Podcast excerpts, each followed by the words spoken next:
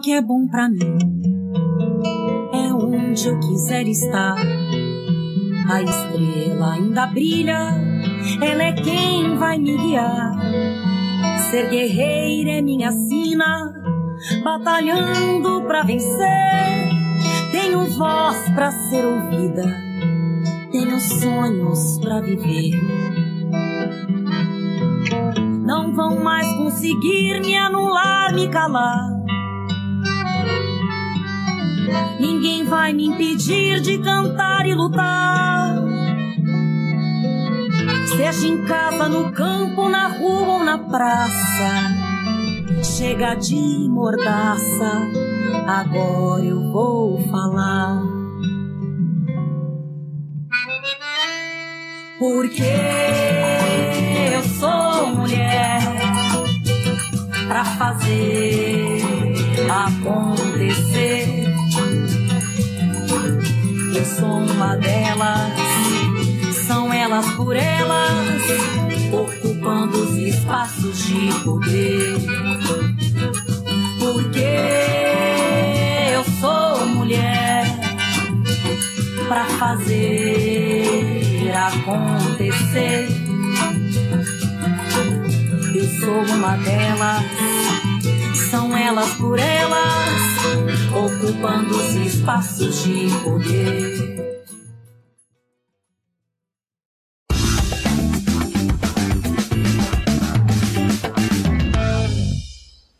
Olá, sejam muito bem-vindas à TV Elas por Elas Formação, programa do PT para preparação e formação das mulheres para a disputa política. Eu sou a Mariana Jacob, esse é meu sinal em Libras e de segunda a sexta-feira nos encontramos às quatro da tarde na TV PT e na Rádio PT. No programa de hoje eu vou receber a cientista social, integrante da executiva estadual do PT de São Paulo, Tatal Godinho, e a vereadora de Araraquara, Tainara Faria, para uma conversa sobre estudos de gênero e a importância da educação nos processos emancipatórios.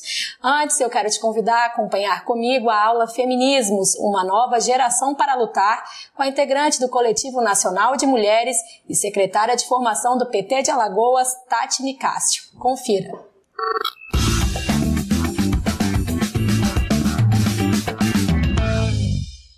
Vamos falar um pouco hoje sobre as jovens mulheres organizadas na luta. As mulheres, né, até metade do século XX, elas eram completamente excluídas do processo eleitoral, acadêmico, inclusive as universidades foram pensadas exclusivamente para os homens. E a gente conseguiu mudar completamente essa realidade nos governos de Lula e Dilma.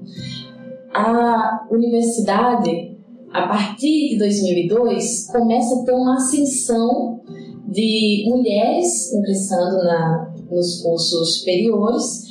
E hoje a gente tem, no último censo que foi divulgado pela Uni, em 2010, nós temos um número de 57% das matriculadas mulheres e 60% das formandas mulheres. Isso diz muito para gente. A gente conseguiu chegar até esse momento, é, superando barreiras, enfrentando o conservadorismo, essa cultura machista, patriarcal que a gente tem no nosso país. A gente sabe o peso que tem essa inserção dentro das universidades, porque o acesso à educação é o que transforma realidades. Apesar da gente ter ingressado nas universidades, apesar de nós sermos maioria na comunidade acadêmica, ainda sofremos vários problemas estruturais.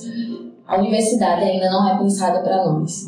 Né? A gente tem déficit de creches, assistência estudantil e que agora vem com muito mais força, essa retirada que está sendo promovida pelo governo Bolsonaro, a gente ainda tem mais dificuldade de, de permanecer na universidade. Claro que, junto com todo esse pacote de maldades do governo Bolsonaro, está em também o retrocesso do público feminino, que hoje ocupa mais 50% da população economicamente ativa e que infelizmente ainda está submetido, em sua maioria, ao mercado informal de trabalho. Nós temos dificuldades nas universidades de permanência com as creches, com assistência estudantil, o currículo universitário não, não engloba as nossas companheiras que tem um acúmulo acadêmico, mal estuda mulheres dentro da universidade, né? A maior parte dos nossos estudos são voltados às leituras masculinas. É, a gente não possui uma discussão de gênero dentro da universidade, porque é importante realizar esse recorte. A gente sabe que tem necessidades específicas voltadas para o público feminino. Com todos esses problemas, não por acaso as mulheres hoje têm sido linha de frente na defesa do Estado democrático de direito, na defesa da garantia dos seus direitos. Que a gente sabe que quando uma democracia é ameaçada, as mulheres são o primeiro alvo do retrocesso. E nós não estamos paradas. O reflexo disso é o protagonismo das mulheres nas ocupações que ocorreram nas escolas em 2016, o ele não que teve majoritariamente a organização das mulheres e da população LGBT, em sua maioria jovens lésbicas, bissexuais, transexuais. Sabíamos o que estava vindo para a gente. O maior eleitorado de Fernando Haddad foram das jovens mulheres. Então, todas essas nossas lutas, a nossa consciência de defesa do Estado democrático está refletida nessas nossas ações acabei de citar agora. O Nordeste, que foi o polo de resistência nessas últimas eleições, teve uma ascensão da, das jovens mulheres que muda completamente o retrato que nós temos no Nordeste, que é aquele retrato mais patriarcal, coronelista, e a gente consegue ver um novo rosto na luta política. Mulheres jovens, mulheres mães, mulheres LBTs, mulheres que aparecem frente a todas essas lutas para dar o recado que eu acredito que todos e todas precisam ouvir nesse momento. A maioria das lideranças que estão se formando, a maioria, a gente teve um, um salto qualitativo nas últimas eleições com relação ao, ao ao resultado eleitoral de mulheres, a maior parte das lideranças que surgem atualmente são de mulheres. A gente entende que não somos o futuro, nós somos o presente. Para que a gente possa colher os frutos de tudo isso que está sendo construído, a gente precisa plantar agora, a gente precisa construir agora. E é por isso que as mulheres jovens se movimentam. A gente consegue ver uma mudança de comportamento nas companheiras de 10 anos para cá. Foi justamente o período de maior ascensão dos governos do PT. As mulheres começam a se empoderar, elas casam mais tarde, preferem terminar a sua universidade, começar a trabalhar, do que arrumar um marido, ter filhos, cuidar de casa, e tudo isso acaba mudando um pouco da lógica que estava colocada para a gente até então. Inclusive, eu costumo brincar que a gente, as mulheres não são como antigamente, mas os homens ainda são, e é por isso que a gente precisa dar um F5 na realidade aí da nossa sociedade, porque a gente está precisando modificar um pouco também de como esses homens estão sendo criados aí para fora. Eu acredito que essa luta das mulheres que está sendo travada atualmente, ela vai surtir muito efeito num futuro próximo eu não acredito que a gente vai passar tantos anos na, na, nos anos 60, 70, que a gente teve que passar por 21 anos de ditadura militar para começar a caminhar em cima de uma democracia muito frágil. Eu acredito que o que está sendo construído agora não vai ser aceito com tanta facilidade. Não dá para ficar esperando que outras pessoas sejam os nossos porta-vozes. A gente precisa falar. Eles querem que a gente retorne para as tarefas do lar, mas a gente já largou esse espaço há muito tempo. A gente não quer ser colocado numa posição de inferioridade mais. A gente já, a gente já passou disso, a gente já superou. Não pode deixar que isso retorne. A gente precisa tomar cuidado com as pautas que estão sendo colocadas para essa ala conservadora. A gente precisa começar a compreender o que está sendo discutido dentro do Congresso Nacional, dentro das câmaras de vereadores, dentro das assembleias legislativas dos nossos estados. A gente precisa entender quais são as políticas públicas que esse grupo, que não tem absolutamente nada a ver com a gente, está querendo votar. A gente está vendo sendo colocado em votação tudo aquilo que retrocede conquistas históricas. A gente está vendo os povos tradicionais perdendo terras, as mulheres perdendo direitos, as violências crescentes, o aumento da violência física, psicológica, patrimonial contra as mulheres, que nós estávamos lutando para vencer desde que iniciamos a, Maria, a Lei Maria da Penha. Então, tem uma movimentação de tentativa de retrocesso e, ao mesmo tempo, uma movimentação de resistência e de enfrentamento a tudo isso, que está sendo protagonizadas por nós. E é por isso que é tão importante a organização na luta. E é por isso que é tão importante a discussão política. Nós temos uma responsabilidade, principalmente aquelas que já tomaram consciência de como está se estruturando esse governo, das maldades que estão sendo colocadas para a gente, a gente tem uma responsabilidade histórica de fazer defesa de tudo aquilo que já nos foi garantido e de ampliar cada vez mais os nossos direitos. É uma responsabilidade não só com a gente, mas com as gerações futuras. É uma responsabilidade com as que ainda estão por vir. Eu acredito que somente apoiando umas às outras é que a gente consegue avançar. Nós vamos conseguir ampliar os nossos direitos, que nós vamos conseguir ter um resultado efetivo e conseguir ganhar, inclusive, a consciência da sociedade.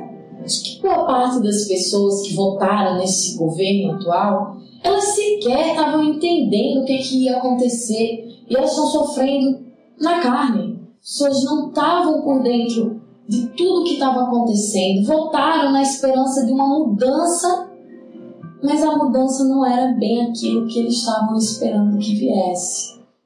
E eu acredito que somente as mulheres, principalmente as mulheres, porque nós temos um, um olhar diferenciado, a gente sente de uma forma diferente, a gente consegue sentir empatia pela dor do, da outra, porque a gente se coloca no lugar.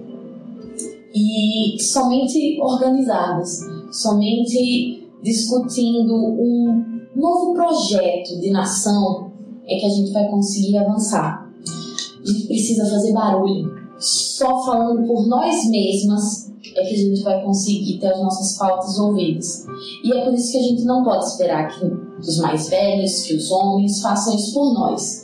Nós precisamos participar da vida política. Nós precisamos ocupar esses espaços de decisão. As lutas por emancipação, por igualdade, continuam sendo ameaçadas por avanço de pautas conservadoras e por mudanças políticas que colocam no poder pessoas que têm o objetivo de sempre fortalecer o capitalismo e o patriarcado. É por isso que uma luta pela efetivação dos direitos das mulheres tem que ser sempre uma constante. Para falar comigo sobre a importância da educação nos processos emancipatórios, eu convidei, nós convidamos a vereadora de Araraquara, Tainara Faria, e também para enriquecer o nosso bate-papo, a cientista social Tatal Godinho, para falar também da importância dos estudos de gênero. Eu vou conversar primeiro com a Tainara, que eu sei que a vereadora tem já os seus trabalhos para fazer, tem que nos, se despedir rapidinho da gente. Mas quando a gente fala de emancipação e do movimento jovem, da importância da educação, você como representante jovem, negro, ocupando um espaço político, como você entende esse movimento hoje na atual conjuntura que nós vivemos? Muito bom dia, Mariana, muito bom dia, Tatá também, a todas, a delas por elas, que nos acompanham agora ao vivo e também vamos acompanhar depois. Eu quero já me explicar eu estou vereadora pelo segundo mandato aqui na cidade de Araraquara, base do governo do prefeito Edir, e hoje a gente tem sessão. Por isso, daqui a pouquinho tem que conversar com o prefeito para que a gente possa ajustar né, tudo aquilo que vai acontecer na próxima sessão ordinária. É importante dizer aqui, agradecer o espaço de fala, para mim é extremamente importante, mas dizer que minhas falas sempre são carregadas de questões de raça, classe e gênero. Portanto, é, dentro do tema que nós estamos discutindo hoje, eu preciso dizer a vocês na questão de raça, nós, pretos e pretas, nunca fomos impedidos de votar, mas nós fomos impedidos de estudar e, para votar, tinha que ter estudos. Logo, nós fomos aleijados de todo o processo né, de eleitoral do país por muito tempo. Isso teve reflexos gigantescos na nossa vida política, logo na nossa vida educacional. Nós não podíamos escolher por nós, nem mesmo estudar. E isso, cada vez mais, trouxe-nos a este momento político que nós estamos, onde a mulher preta sofre mais é, feminicídio, é, violência doméstica, os casos registrados em alta são em relação às mulheres pretas e nós precisamos discutir a questão educacional para um processo emancipatório, como bem colocou. O acesso à universidade, no meu caso, se deu pelo programa Universidade para Todos, ProUni, e por ele também consegui hoje ser advogada, né, e ter a minha autonomia financeira. Nós sabemos que muitas mulheres se mantêm em situações de violência em seus lares por não ter como né, sustentar ou se manter a si ou aos seus filhos. A educação nesse processo é extremamente importante, mas ela por si só não garante os direitos das mulheres. Por isso que é importantíssimo que nós tenhamos políticas de ingresso e de permanência estudantil para as mulheres também com recorte de raça para as mulheres pretas, que, como eu bem disse agora, são as que mais sofrem.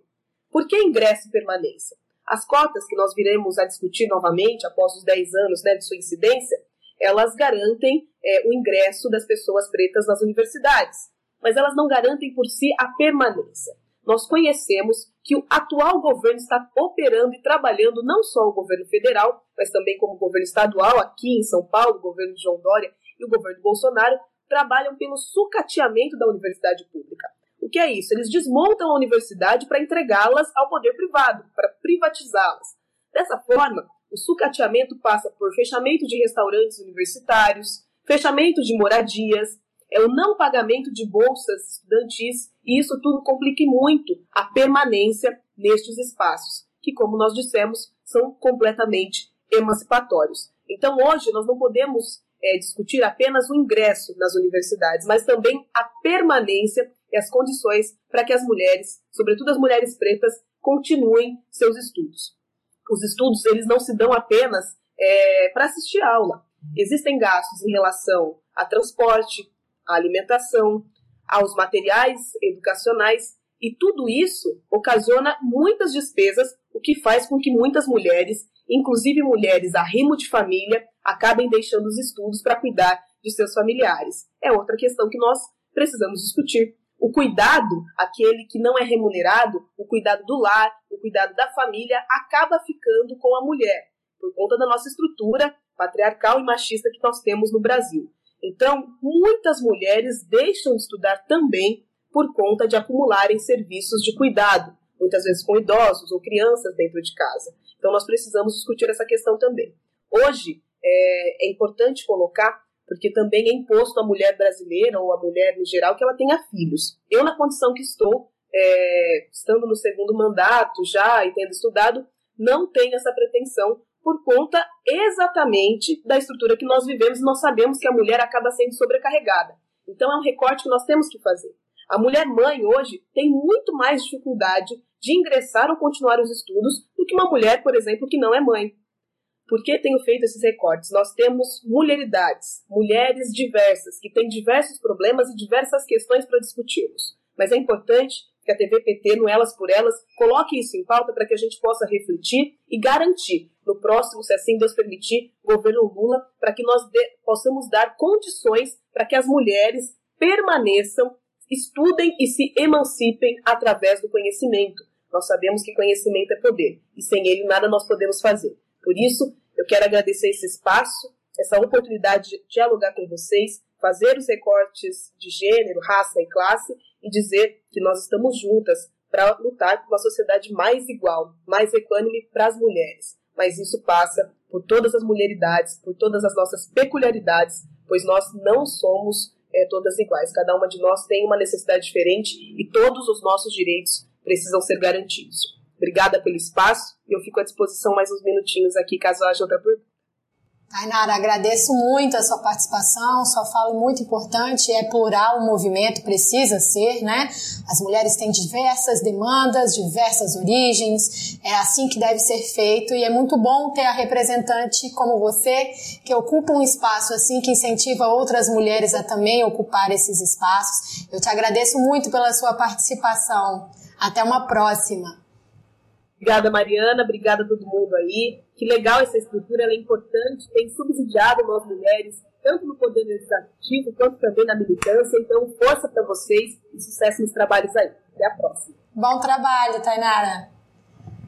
Tatal Godinho, cientista social, integrante da Executiva Estadual do PT de São Paulo. Muito obrigada por estar aqui na TV Elas por Elas. A gente está falando aqui de mobilização estudantil, de processos emancipatórios e de feminismo, mas está sendo bastante combatido. A gente já tem visto aqui no nosso programa alguns episódios nossos já falamos sobre esse tema algumas vezes, mas o feminismo tem sido um alvo de ataque constante deste governo que está no poder, de Bolsonaro, e no mundo também a grande resistência, né, tanto ao movimento das mulheres quanto ao movimento estudantil de maneira geral. Como cientista social, como é que você tem avaliado esses movimentos no Brasil e também, se quiser dizer, internacionalmente, por onde estamos caminhando? Olá, Mariana, é muito bom estar aqui conversando com vocês, com a participação da Tainara também. É, o movimento de mulheres, o feminismo como um todo, tem tido um crescimento político muito forte, não só no Brasil, mas numa perspectiva internacional. E também, obviamente, é, é já vamos dizer, na história política geral, o movimento estudantil, o movimento da juventude, está sempre na frente dessas lutas.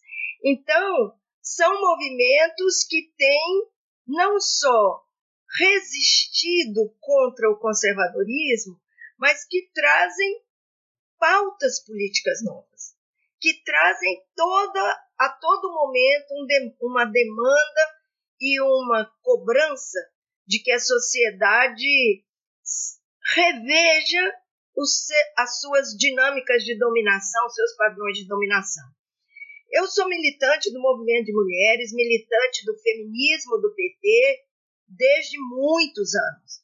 Já no nascimento do PT, esse debate de que o feminismo tinha que fazer parte da nossa visão política de esquerda e de sociedade aparece com muita força. E ele aparece com muita força exatamente pela questão que a Tainara já mencionou. A nossa perspectiva de mudança social é uma perspectiva de mudança de classe, de raça e das relações de dominação de sexo, né, das relações de gênero. Por isso, a gente coloca e, e tem que pensar o quanto o processo da educação é importante para essa mudança. Nós vimos a direita investindo de maneira essa direita bolsonarista, mas não só bolsonarista, né? Uma direita conservadora que conservadora em relação aos padrões de igualdade, a luta que as mulheres trouxeram, a mudança nos padrões de sexualidade, a presença da população negra na sociedade como um todo, nós vimos no último período um ataque grande à educação. A gente não pode esquecer o, o, é, esse debate que foi colocado como ideologia de gênero na educação. Na verdade, uma invenção, essa fórmula ideologia de gênero é uma invenção de um campo conservador com uma influência internacional grande para tentar atacar as conquistas que as mulheres, em particular, trouxeram para a sociedade no, nos últimos anos, nas últimas décadas, né? Porque isso é um, um processo contínuo um, um processo de muitos anos, de uma luta permanente e que a cada momento vai se renovando. É, na questão da educação, eu agora que nós estamos nesse processo de comemorar o centenário do Paulo Freire, ele tem uma fala que é muito interessante. Ele é, a frase é mais ou menos assim: não é a educação que muda a sociedade, a educação muda as pessoas. E as pessoas mudam a sociedade. Isso é bem importante porque isso nos leva para uma ideia de movimento social, de organização política, de luta política, de luta social, e o movimento de mulheres, a organização das mulheres negras, o movimento negro como um todo, o movimento LGBT, o movimento das trabalhadoras rurais, das mulheres sindicalistas, estão puxando aí para esse lado nosso, né? De mulheres, do, do movimento de mulheres, do feminismo, mostram que é esse processo de organização permanente que garante que a gente não tenha retrocessos. Natal, pela sua participação conosco. Muito importante ouvi-la para também pensarmos aí por onde vamos caminhar no futuro. Né? É importante termos esse projeto para manter a luta constante, já que os direitos estão sempre sob ameaça. Te agradeço muito. Pode falar, Não, Eu queria, é, eu queria até comentar é, com, com você que eu achei que fosse ser um debate, assim. Pode, pode continuar. Sim, a Tainara teve que sair. Sem dúvida, é porque é. nossa convidada teve que, teve continuar o trabalho lá na Câmara e por isso ficamos só nós duas.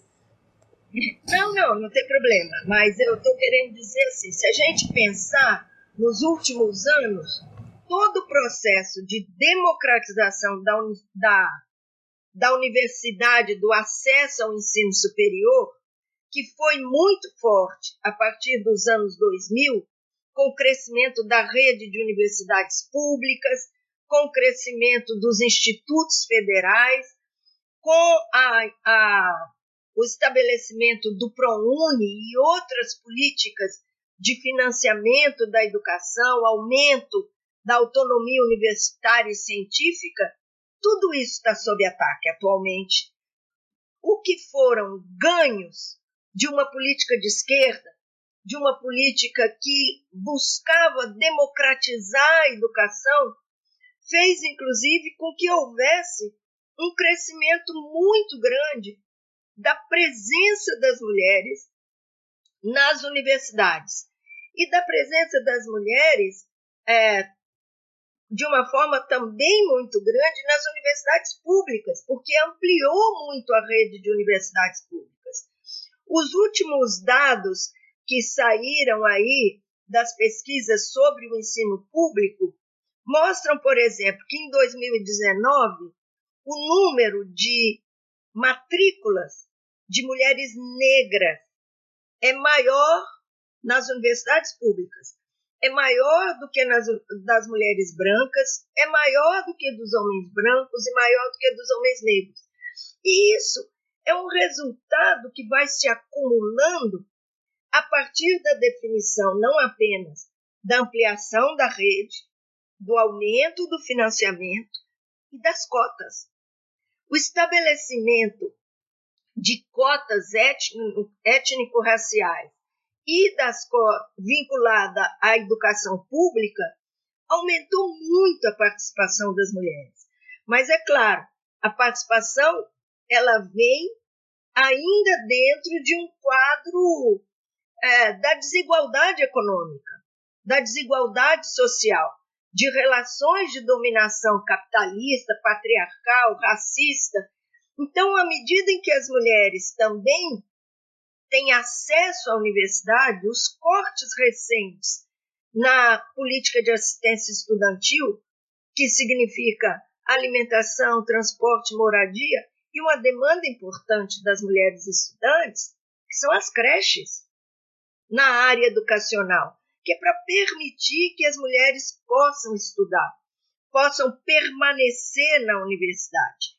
Então, é, esse elemento de vamos chamar assim, da igualdade econômica, da igualdade material, de garantir condições, não é suficiente o acesso. O acesso é muito importante, mas é preciso garantir a permanência e isso depende de um investimento maior nas políticas educacionais. Ao mesmo tempo, eu mencionei antes esse debate sobre ideologia de gênero, que de certa forma também entrou nas universidades e foi muito forte no ensino básico e no ensino médio, mas ele tem a ver com uma necessidade de mudança do pensamento da sociedade e nas universidades com um crescimento real do debate sobre a desigualdade de gênero, de classe, de raça, numa perspectiva de mudança social. Então, você mencionou aí na abertura, Mariana, a questão da mudança curricular, da formação de núcleos nas universidades, mas é muito importante que isso seja vinculado a uma relação com o movimento social, com o debate das mulheres organizadas nos partidos políticos, nos movimentos sociais, para garantir que esse debate tenha uma interação viva com a sociedade e que ele seja pensado numa visão libertária, né?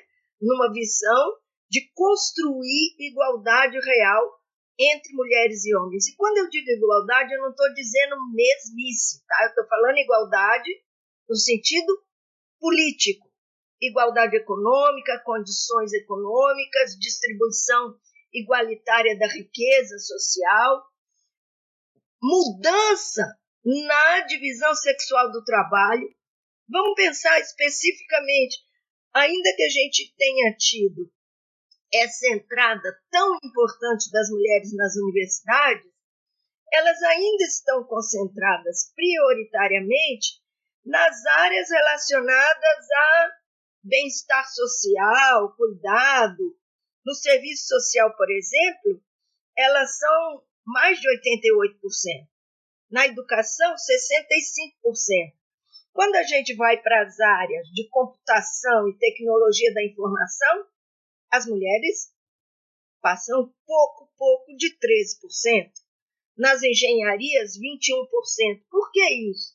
Porque a sociedade ainda mantém essa ideia de que nós somos naturalmente dirigidas para o cuidado. E o cuidado é uma necessidade real, absoluta de todas as pessoas, mas nós queremos que ele seja compartilhado por toda a sociedade, por homens e mulheres. Né? E vamos pensar, tecnologia da informação e computação são áreas novas do mercado de trabalho, são áreas novas das oportunidades de trabalho e da economia. Nós queremos que as mulheres tenham uma participação igualitária aí. Esses dados são um pouco para a gente pensar como a mudança educacional e a presença das mulheres na educação depende de um projeto político global, de um projeto de mudança, de transformação, que nos permita garantir que a sociedade é baseada numa perspectiva de não discriminação, de não exploração, em que o trabalho cotidiano, né, esse trabalho cotidiano da vida, seja exercido por todas as pessoas e não concentrado sobre as mulheres que é o que a pandemia mostrou de uma maneira muito forte, né, Mariana? Sem dúvida, Tatal ia falar justamente isso. A pandemia escancarou essa realidade, né? As mulheres responsabilizadas pelo cuidado com a família, as primeiras a perderem o emprego, primeir, as primeiras a abandonarem também as universidades. Muitas mulheres produtoras acadêmicas deixaram aí os seus estudos, tiveram que trancar porque continua recaindo sobre as mulheres as tarefas de cuidado, tarefas domésticas, né? Mas ainda temos muito a avançar, como foi feito na Argentina. Eu te agradeço, Tatal, a participação. Infelizmente, nosso programa é curtinho, mas já exibimos aula sua por aqui e com certeza vai ser convidada novamente, viu? Obrigada, Mariane. Não é uma aula, hein? É um compartilhamento de experiência de conhecimento, né, que nós todas, militantes, aprendemos a fazer de maneira coletiva. Muito obrigada. Te agradeço muito. Até a próxima. TV Elas por Elas de hoje fica por aqui, mas amanhã a gente volta com muito mais conteúdo para você. Não esquece de curtir a gente nas redes sociais, assim você fica por dentro de tudo que acontece por aqui e de outras ações realizadas pelo PT para as mulheres. Eu espero você amanhã.